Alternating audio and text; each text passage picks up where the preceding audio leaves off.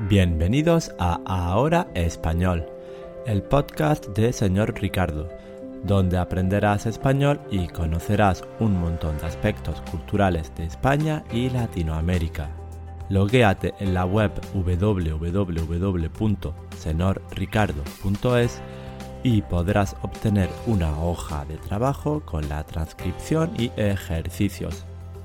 Escucha, disfruta y aprende. Capítulo 8.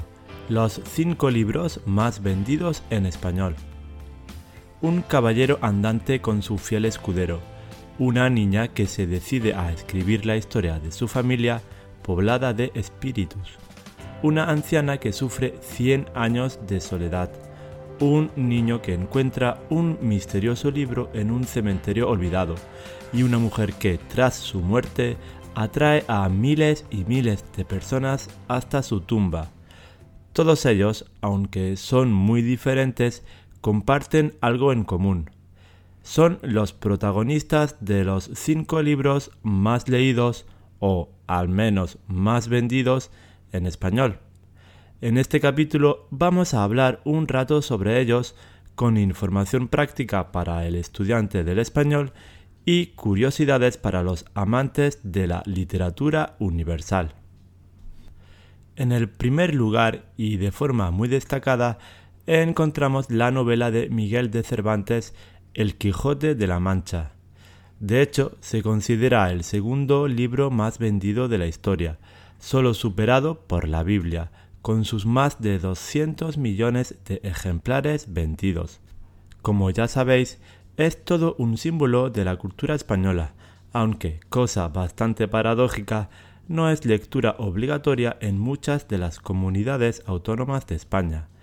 Más allá de esta anécdota, el libro ha logrado el éxito gracias a multitud de razones, porque se considera la primera novela moderna de la historia, porque en sus páginas encuentras a dos personajes llenos de contrastes perfectamente construidos que evolucionan con la historia y porque te hace reír y reflexionar a partes iguales. Tan lejos ha llegado su influencia que la historia del ataque a los molinos de viento cuando Don Quijote pensaba que eran gigantes, se ha convertido en la metáfora perfecta para aquellos que luchan contra lo imposible. Y, de igual manera, cuando hacemos alusión a que alguien es un Quijote, queremos decirle que es un soñador. Para leerlo, eso sí, hace falta un perfecto dominio del español. De hecho, muchos españoles no han sido capaces de terminarlo, entre otras cosas porque se pierden entre tanto vocabulario antiguo y frases subordinadas. La buena noticia es que hay adaptaciones, que encontramos desde el nivel A2, así que ya no hay excusas. Para seguir con esta lista debemos cruzar el charco y viajar hasta Chile. La autora Isabel Allende entra en el segundo puesto con su novela La Casa de los Espíritus, con más de 70 millones de ejemplares vendidos. Esta novela narra la historia de cuatro generaciones en un Chile convulso, que ve llegar la dictadura de Pinochet. Durante la obra se suceden diferentes hechos sobrenaturales, por lo que se ha enmarcado esta obra dentro de la corriente literaria del realismo mágico. Entre estos elementos que escapan a lo real, encontramos el poder clarividente de Clara, el espiritismo, el desplazamiento de objetos por el poder de la mente, la aparición de muertos, sin duda, la mejor noticia para el estudiante del español es que, a diferencia del Quijote de la Mancha, no se trata de un libro especialmente difícil, así que aquellos que posean un nivel cercano al C1 ya pueden atreverse con sus páginas llenas de personajes curiosos y espíritus. Uno de los libros que más impacto ha generado entre sus lectores es Cien años de soledad. Personalmente, conozco a pocos lectores que no hayan experimentado una especie de secuestro lector cuando han empezado a conocer los entresijos de esta historia. Escrita por el colombiano Gabriel García Márquez, fue publicada en el año 1967 en Buenos Aires, Argentina, después de ser rechazada por el editor español Carlos Barral al considerar que no iba a tener éxito. Como pasó mucho antes con En Busca del Tiempo Perdido, la novela de Marcel Proust, el editor se equivocó de cabo a rabo, pues perdió la oportunidad de vender más de 50 millones de ejemplares. Esta obra abre el movimiento literario del realismo mágico al que hacíamos referencia anteriormente, y de hecho se considera como su máximo exponente abre una época en la que aparecen un montón de escritores latinoamericanos en la escena literaria, entre los que destacan Julio Cortázar o el Nobel Mario Vargas Llosa.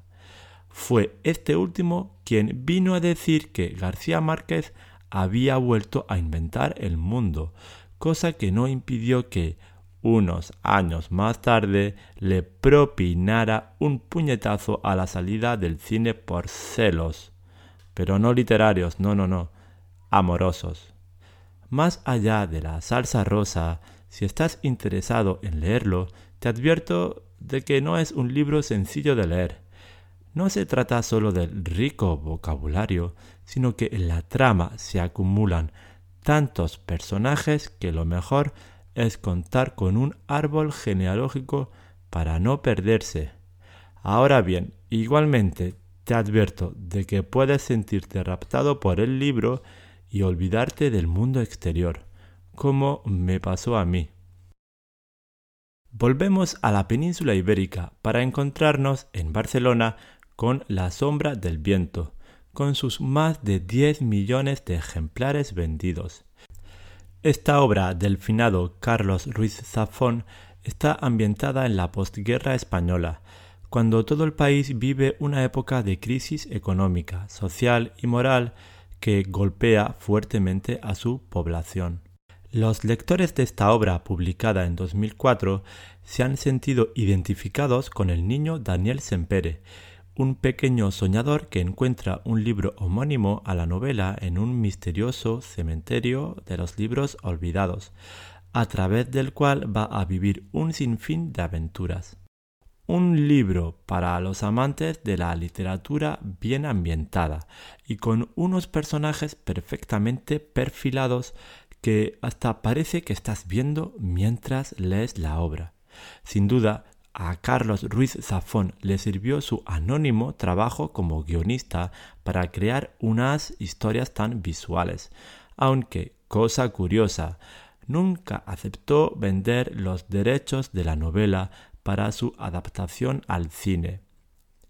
La sombra del viento continúa con sus secuelas El juego del ángel, El prisionero del cielo y El laberinto de los espíritus. Para los que estéis pensando en leerlo en español, porque muy probablemente ya lo habéis leído en vuestro idioma materno, tengo que reconocer que, a pesar de que parece un libro fácil de entender, la narrativa de Ruiz Zafón no se encuentra entre las más fáciles, pues está llena de adjetivos que, si bien nos ayudan a meternos en el ambiente de la historia, dificultan su comprensión. Eso sí, aquellos que cuenten con un C1 ya están más que preparados para adentrarse entre las tinieblas de sus páginas. Por último, viajamos hasta Argentina, donde se gestó el último libro de esta lista, con más de 10 millones de ejemplares vendidos.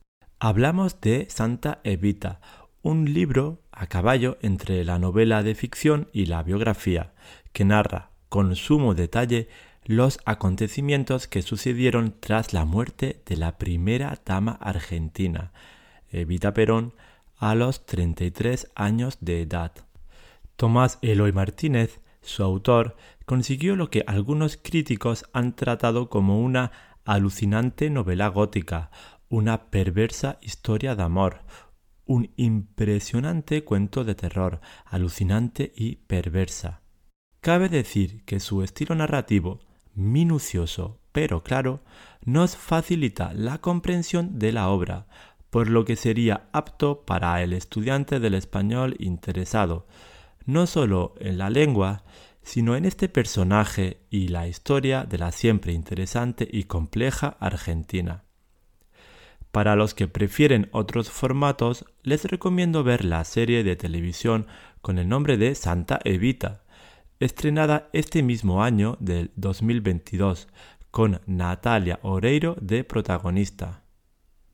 Como veis, o mejor dicho, escucháis, estos libros tan variados entre sí nos abren las puertas a mundos diferentes en el que podemos entrar para comprenderlos mejor.